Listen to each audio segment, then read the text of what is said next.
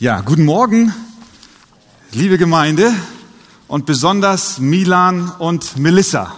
Wir haben heute Morgen diesen Einsegnungsgottesdienst, in dem wir auch thematisch etwas insbesondere zu den jungen Leuten sagen möchten, aber auch zu uns allen, die wir hier heute Morgen versammelt sind. Und ich habe heute Morgen nur einen Vers für insbesondere Melissa und Milan aber ihr anderen, ihr dürft gerne mit zuhören. 1. Samuel Kapitel 3, Vers 10. Wer eine Bibel hat, der darf gerne aufschlagen. Da kam der Herr und trat herzu und rief wie zuvor, Samuel, Samuel. Und Samuel sprach, rede, denn dein Knecht hört. Soweit der Text. Wo sind wir hier? Israel war in einer traurigen Phase ihres Daseins. Sie hatten keinen König, sondern sie hatten sogenannte Richter, die die Geschicke des Landes mehr oder weniger gut führten. Samuel war in dieser Phase der Richter der Letzte, der nun als Richter von Gott eingesetzt wurde und danach kam eine neue Epoche. Und dieser Samuel war geboren und dass er überhaupt lebte, war ein Wunder, denn seine Mutter Hannah war unfruchtbar Sie litt darunter sehr, sie war eine gottesfürchtige Frau, sie ging regelmäßig hoch nach Silo auf die Anhöhe, dort wo der Priester Eli und auch die Stiftshütte waren, um anzubeten. Und eines Tages kam sie wieder einmal dort hoch, ihr Herz war betrübt und sie schüttete ihr Herz vor Gott aus, weil sie kein Sohn gebären konnte, überhaupt kein Kind. Eli sah das und er dachte, sie wäre besoffen, weil sie sprach nur mit ihren Lippen und man hörte keine Stimme. Er sagte zu ihr, hör auf, so viel Wein zu trinken. Sie sagt, ich bin nicht besoffen, nein, ich, ich schütte mein Herz vor dem Herrn aus. Und er sagt zu ihr, Hannah, dein Gebet soll Erhörung finden. Sie geht nach Hause und tatsächlich, sie wird schwanger und sie bekommt einen Sohn, den nennt sie Samuel. Dieser Samuel hat eine so große Bedeutung für sie, dass sie ihn dem Herrn weiht und sagt, Gott, du hast ihn mir geschenkt. Ich danke dir. Und weil er ein Gnadengeschenk von dir ist, weihe ich ihn dir. Und nachdem sie ihn abgestillt hatte, nach einigen Jahren, brachte sie ihn dann wieder zu Eli, diesem Priester, oben bei Silo, bei der Stiftshütte, und hat gesagt, hier, nimm du ihn. Er soll dem Herrn dienen sein Leben lang. Also wuchs der kleine Samuel dort oben auf. Es vergingen einige Jahre und eines Nachts liegt Samuel im Bett, als die, wie es heißt, die Lampe Gottes war noch nicht erloschen. Es war dunkel, es brannte noch, das Licht, auch ein Hinweis darauf, dass Gott sich nicht vollkommen äh, entzogen hat seinem Volk. Die Lampe war noch nicht erloschen. Samuel liegt, schläft. Plötzlich hört er jemanden seinen Namen rufen. Samuel! Er wacht auf, er denkt, Eli ruft ihn, er geht zu Eli, er sagt, ja Herr, was möchtest du? Du hast mich gerufen. Eli sagt, ich habe dich nicht gerufen, leg dich wieder hin, du hörst Stimmen. Ja, du hörst Stimmen. Ja, ich höre auch Stimmen. Ich dachte, es ist deine Stimme. Nein, es ist nicht deine Stimme. Nein, es ist, ich weiß nicht, leg dich hin. Er legt sich wieder hin. Schläft ein. Auf einmal wieder. Samuel! Samuel! Samuel springt auf, läuft zu Eli. Jawohl, Sir, Sie haben mich gerufen. Ich habe dich nicht gerufen, kannst dich wieder hinlegen. Ein drittes Mal, Samuel, Samuel. Er läuft zurück, wieder zu Eli und plötzlich denkt Eli, Moment mal, hier stimmt was nicht. Hier ruft jemand anderes. Und er sagt zu kleinen Samuel, Samuel, der inzwischen ein älteres Kind, vielleicht auch ein Teenager war, Samuel, wenn du noch einmal diese Stimme hörst, dann, dann sage, rede Herr, Vers 9, denn dein Knecht hört. Samuel ging hin und legte sich an seinen Ort. Und da kommt jetzt dieser Text. Da kam der Herr und trat herzu und rief wie zuvor, Samuel, Samuel. Und Samuel sprach, Rede, denn dein Knecht hört. Vier Gedanken zu diesem Satz. Punkt Nummer eins. Samuel sagt, Rede. Er hatte offensichtlich an dieser Stelle ein Verlangen auf Gottes Stimme zu hören. Warum? Weil Gott ihn ganz persönlich mit Namen rief und ihn ansprach. Samuel, Samuel war ein persönlicher Ruf. Er machte deutlich, dass Gott ihn ganz persönlich meint. Drückt aus, Samuel, ich kenne dich. Ich weiß deinen Namen. Ich will mit dir sprechen. Und weil Samuel das spürte, war er willig zu hören. Er hörte die Stimme. Und er konnte sagen, sprich Herr, denn dein Knecht hört. Auf die gleiche Weise spricht Gott heute auch noch. Jetzt denkt der eine oder andere, ja, Moment mal, ich habe seine Stimme nicht akustisch gehört. Nein, er spricht heute auf verschiedene andere Weisen, darüber reden wir gleich noch, aber das Prinzip ist dasselbe. Die Bibel erklärt uns, dass Gott zu allen Menschen spricht. Zu, zunächst einmal jedem. Jesus selber hat gesagt, bevor er in den Himmel fuhr, als letzten Befehl für seine Jünger, geht hin in alle Welt und predigt das Evangelium aller Kreatur. Mit anderen Worten, jeder soll es hören. Das Evangelium ist für jedes Ohr allgemein gültig. Jeder soll es hören. Jeder wird aufgerufen, darauf zu reagieren.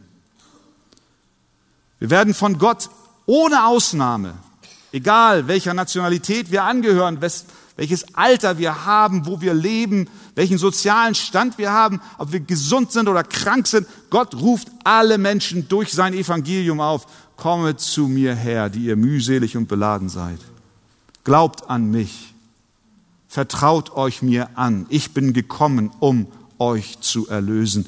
Dieser Ruf gilt allen. Deswegen sagt Jesus, nachdem er ihnen gesagt hat, geht hin in alle Welt und predigt das Evangelium aller Kreatur, er sagt dann, wer da glaubt und getauft wird, der wird selig werden. Glaube Jesus Christus, dass er für dich und deine Schuld am Kreuz von Golgatha gestorben ist.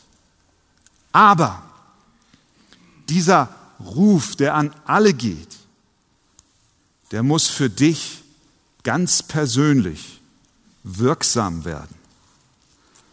Wenn du persönlich seinen Namen, dich, deinen Namen rufen hörst, dann wird wie bei Samuel dein Herz geöffnet. Dann wird aus diesem allgemeinen Ruf ein persönlicher, wirksamer Ruf, den Gott an Einzelne richtet. Und das ist, was Samuel hier erlebt. Er, er hört Gott seinen Namen sprechen.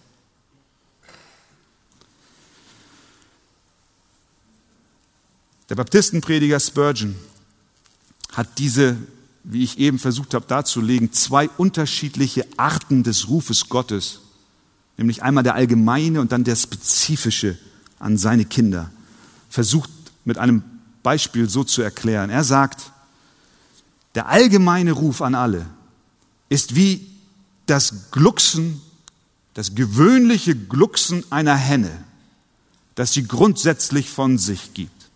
Ich kann das nicht gut nachmachen. Andi ist perfekt in Hühner imitieren. Ich lasse es jetzt mal lieber.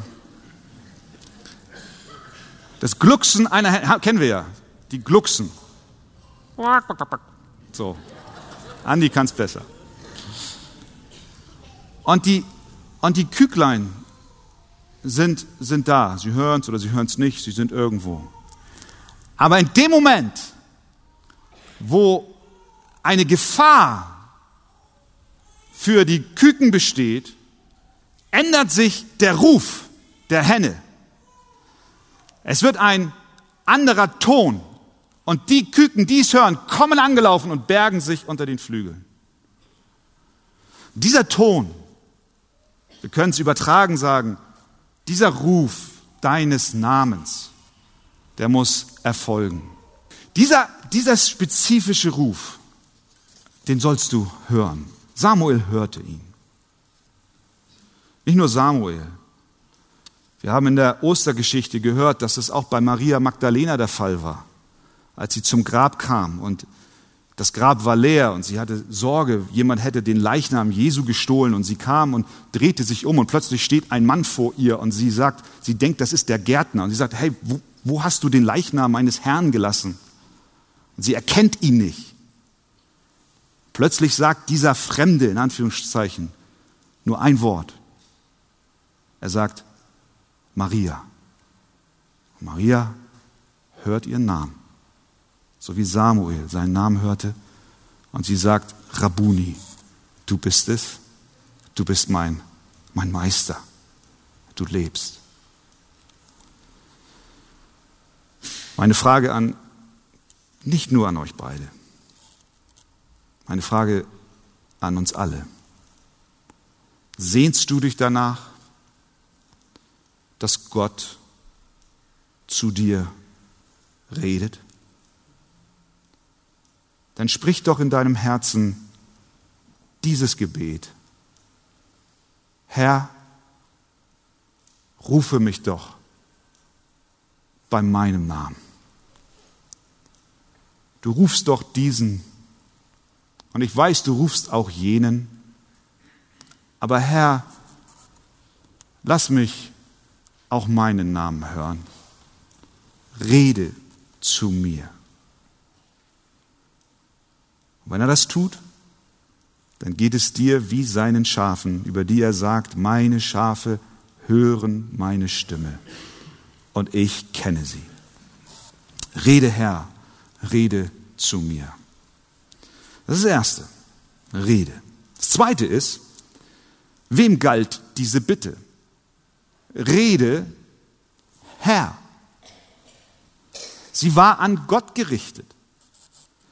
Als Samuel verstand, wusste er genau, wer in sein Leben hineinsprechen sollte.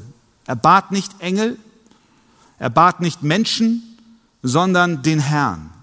Kein geringerer als Gott sollte in diesem Augenblick zu ihm sprechen. Da stellt sich die Frage, wer soll zu dir reden? Wer soll dein Herz beeinflussen?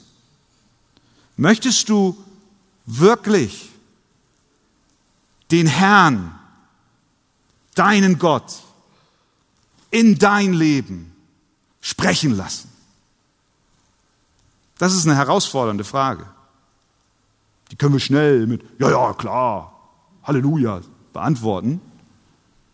Aber wenn wir ernsthaft erwägen, dann stellen wir fest, dass das nicht immer so einfach ist.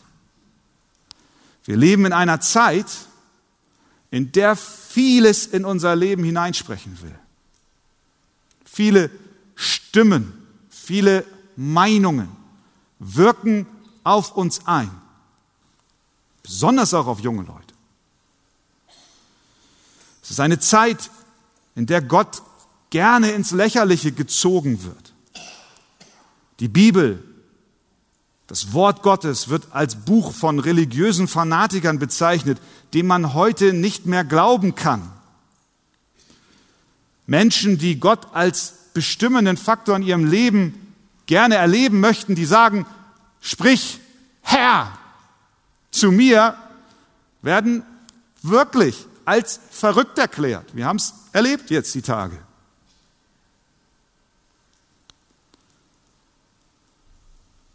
Natürlich kann man sich unter diesen Umständen fragen, ja meine Zeit, ist es das wert? Soll ich auf Gott und sein Wort bauen? Wenn ich so verhöhnt werde? Wenn ich so gelästert werde? Samuel sagte, Rede, Herr,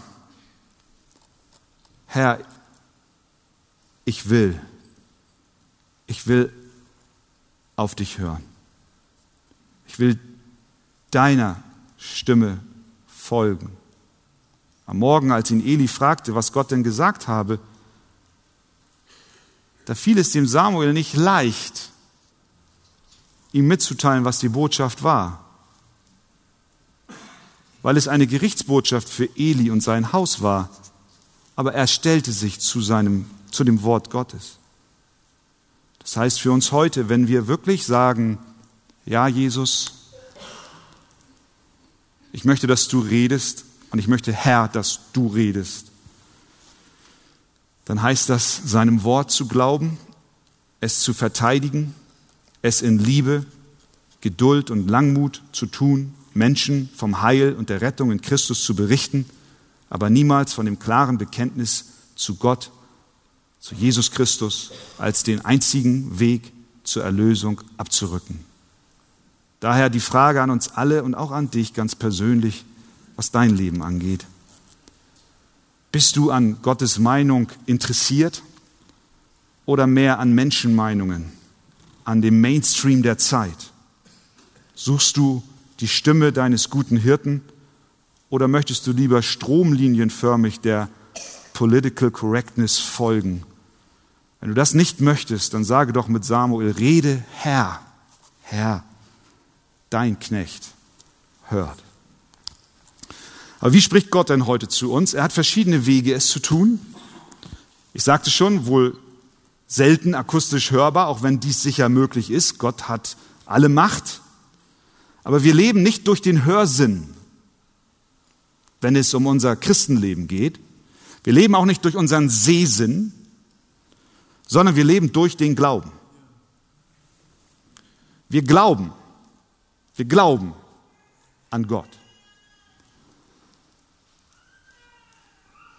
Und durch den Glauben an Christus nähern wir uns ihm und Gott spricht. Er hat viele Möglichkeiten zu uns zu sprechen. Er spricht zum Beispiel durch die Schöpfung, durch das gewaltige Meer, durch die majestätischen Berge in den Alpen. Er spricht zu uns durch die unzählbaren Sterne in der Dunkelheit. Er spricht zu uns, wenn wir uns plötzlich ganz klein fühlen und die Schöpfung so viel größer ist als wir. Wenn wir das Universum betrachten, dann kommen wir in Anbetung hinein und sagen, Gott, du musst groß sein.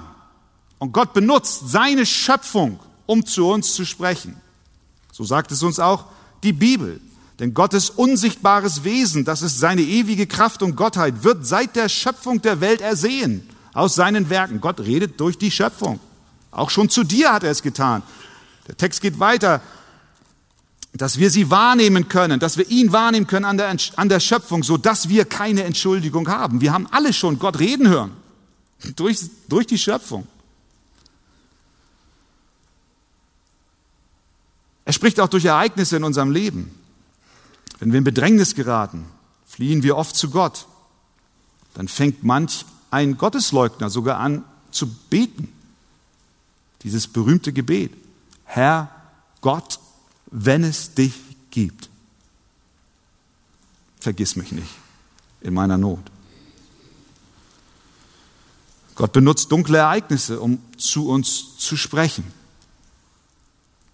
David hat es erlebt, als er mit seinen Mann im Krieg war, kam zurück, hörte, dass Ziklag, der Ort, an dem ihre Häuser waren und die Frauen und Kinder waren, von den Amalekitern zerstört wurde und die Frauen, Jungs und Mädchen wurden verschleppt und David kommt mit seinem Heer zurück zu dieser verwüsteten Stadt und die Männer mit ihm werden böse mit ihm, weil unter seiner Leiterschaft, unter seiner Entscheidung, die er getroffen hat, nämlich diesen Ort zu verlassen, um in den Krieg zu ziehen, nun in ihrer Abwesenheit dieses furchtbare Unheil über sie kam. Er geriet, wie es heißt, in großer Bedrängnis, weil die Leute ihn steinigen wollten. David, was hast du mit uns gemacht? Hättest du doch nicht so eine Entscheidung getroffen. Denn die Seele des ganzen Volks war erbittert, heißt es. Ein jeder wegen seiner Töchter und Söhne. Und was lesen wir dann? Wo führt Bedrängnis hin? Wie redet Gott zu uns? Es heißt dann, David aber stärkte sich in dem Herrn, seinem Gott. Das heißt mit anderen Worten, er suchte seine Nähe und er hörte ihn sprechen. Inmitten der Not sprach Gott zu ihm. Gott redet durch die Schöpfung, er redet durch Ereignisse in unserem Leben, aber vor allem, ihr Lieben, vor allem und ganz gewiss spricht Gott zu uns durch sein Wort. Sein Wort. Das ist sein Wort. Sein Wort ist uns ein für allemal als sein Reden gegeben. Dein Wort ist meines Fußes Leuchte und ein Licht auf meinem Weg. Durch die Texte der Bibel hindurch spricht Gott auch heute noch. Seine Stimme ist klar in der heiligen Schrift hörbar. Wenn du sie aufschlägst, wenn du sie mit offenem, betendem Herzen liest, dann sind das Momente, in denen Gott zu dir spricht. Und wenn du dann in deinem Kämmerlein sagst, Herr, rede doch zu mir, dann sage ich dir, er tut es. In seinem Wort ist uns alles offenbar, was wir brauchen, um ein gottseliges Leben zu führen.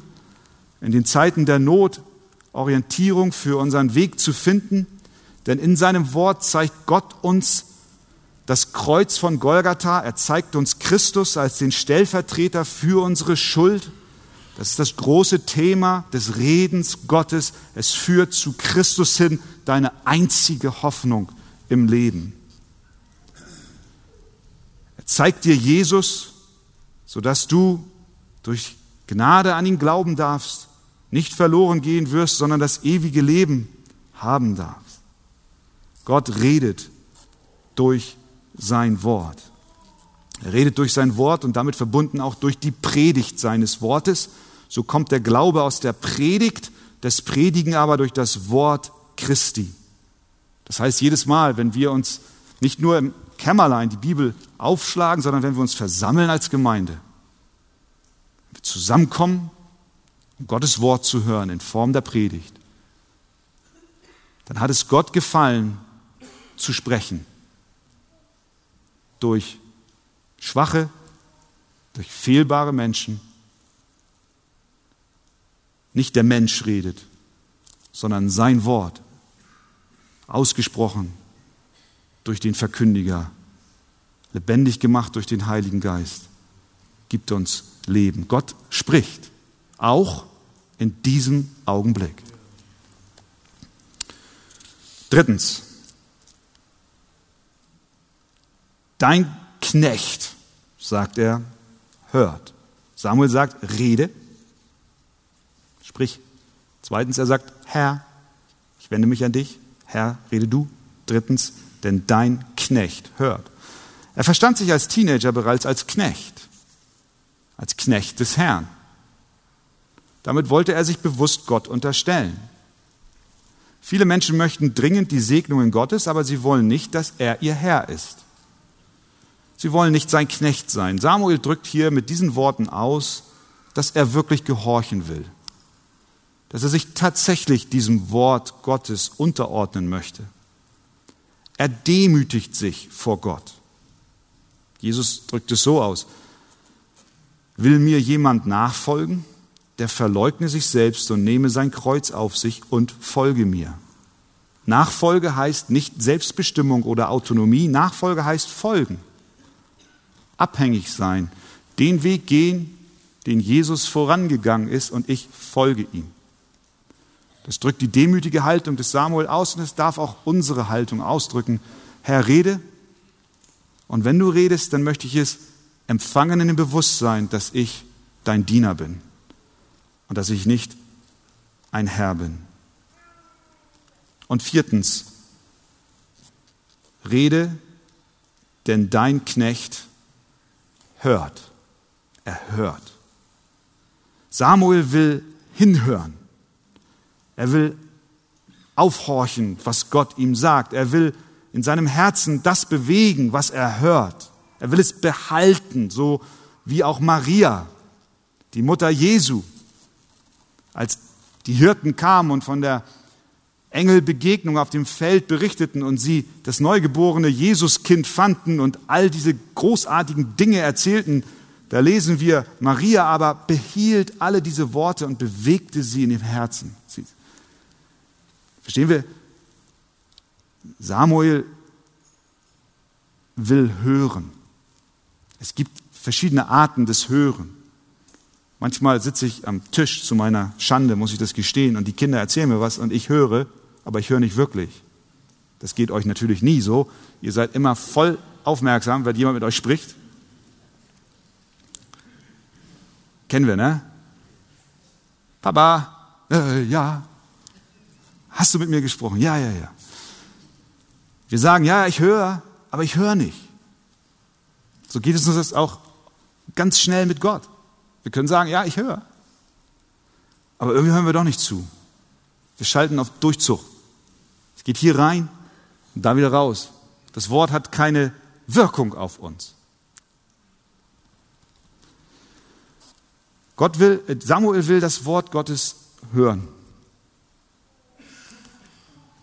Er will es aufnehmen. Jesaja sagt, er weckt morgen für morgen, ja, er weckt mir das Ohr, damit ich höre, wie Jünger hören. Jünger hören auf die Anweisungen ihres Herrn. Es ist immer gut, wenn ein Schüler hört, was sein Meister sagt. Psalm 85, Vers 9. Ich will hören, was der Herr reden wird. Oder auch Maria, die Schwester von Martha. Martha war sehr agil, als Jesus zu Besuch kam. Maria setzte sich zu Jesu Füßen und hörte seinem Wort zu. Sie hörte. Aktivitäten sind gut und wichtig für Gott. Martha hat bestimmt Gutes getan. Aber zuvor ist Hören unabdingbar. Jesus sagt, Maria hat das bessere Teil erwählt. Möchtest du nicht auch sagen, Herr, rede nicht nur, sondern möchtest du nicht auch sagen, Herr, ich, ich will hören. Ich möchte hören. Zum Schluss. Die Botschaft, die Gott dann dem Samuel mitteilte, war hammerhart. Es bezog sich nämlich auf Eli, dem Priester, sein Ziehvater. Aus dem Kontext haben, können wir entnehmen, dass der Eli als Priester sein Amt nicht würdig ausgeführt hat. Er hatte zwei Söhne und die beiden Söhne haben gegen Gottes Gebote eklatant verstoßen. Und Eli saß auf seinem Stuhl und schaute zu und er hat nicht eingegriffen.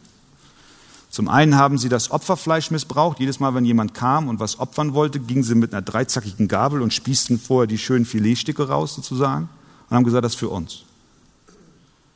Die haben gesagt, Moment, das soll doch erst in Rauch auf. Nee, wir wollen es roh haben. Wir wollen das selber uns zubereiten. Missbrauch des Opfers. Zum Zweiten lesen wir, dass die Söhne von Eli mit den Frauen, die, mit einigen Frauen, die an der Stiftshütte Dienst taten, ins Bett gesprungen sind. Außerhalb einer Ehe. Unzucht. Das war bekannt. Und Eli hat nichts getan.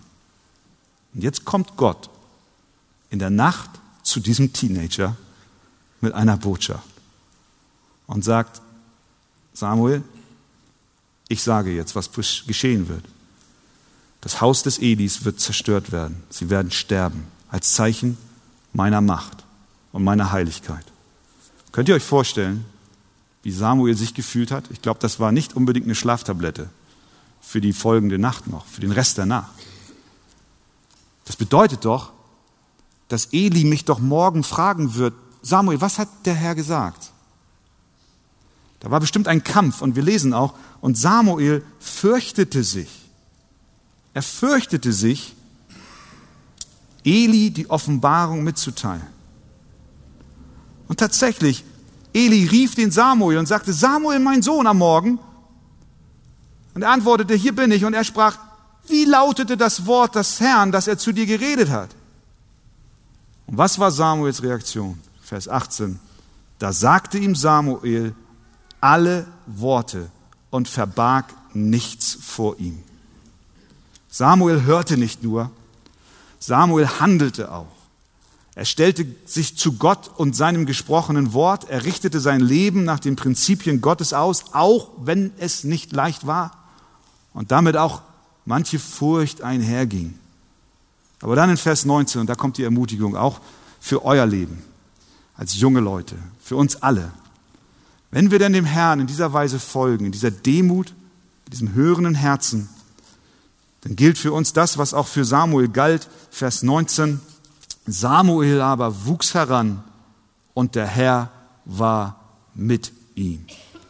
Er wuchs und er wuchs und Gott stellte sich zu diesem jungen Mann. Gott segnete ihn in seiner Treue. Das ist unser Gebet als ganze Gemeinde, auch für euch beide. Dass ihr auch erlebt, wie Gott euch begleitet. Dass Vers 19 für euch Wirklichkeit wird. Der Herr, euer Gott, ist mit euch. Wenn ihr beiden nach einem Lebensmotto sucht für die Tage, die kommen, die Jahre, die vor euch liegen, was ihr gerne verfolgen möchtet, dann habe ich einen Vorschlag, ein Motto für euer Leben. Das lautet so, Rede, Herr, denn dein Knecht, deine Knechtin hört. Amen.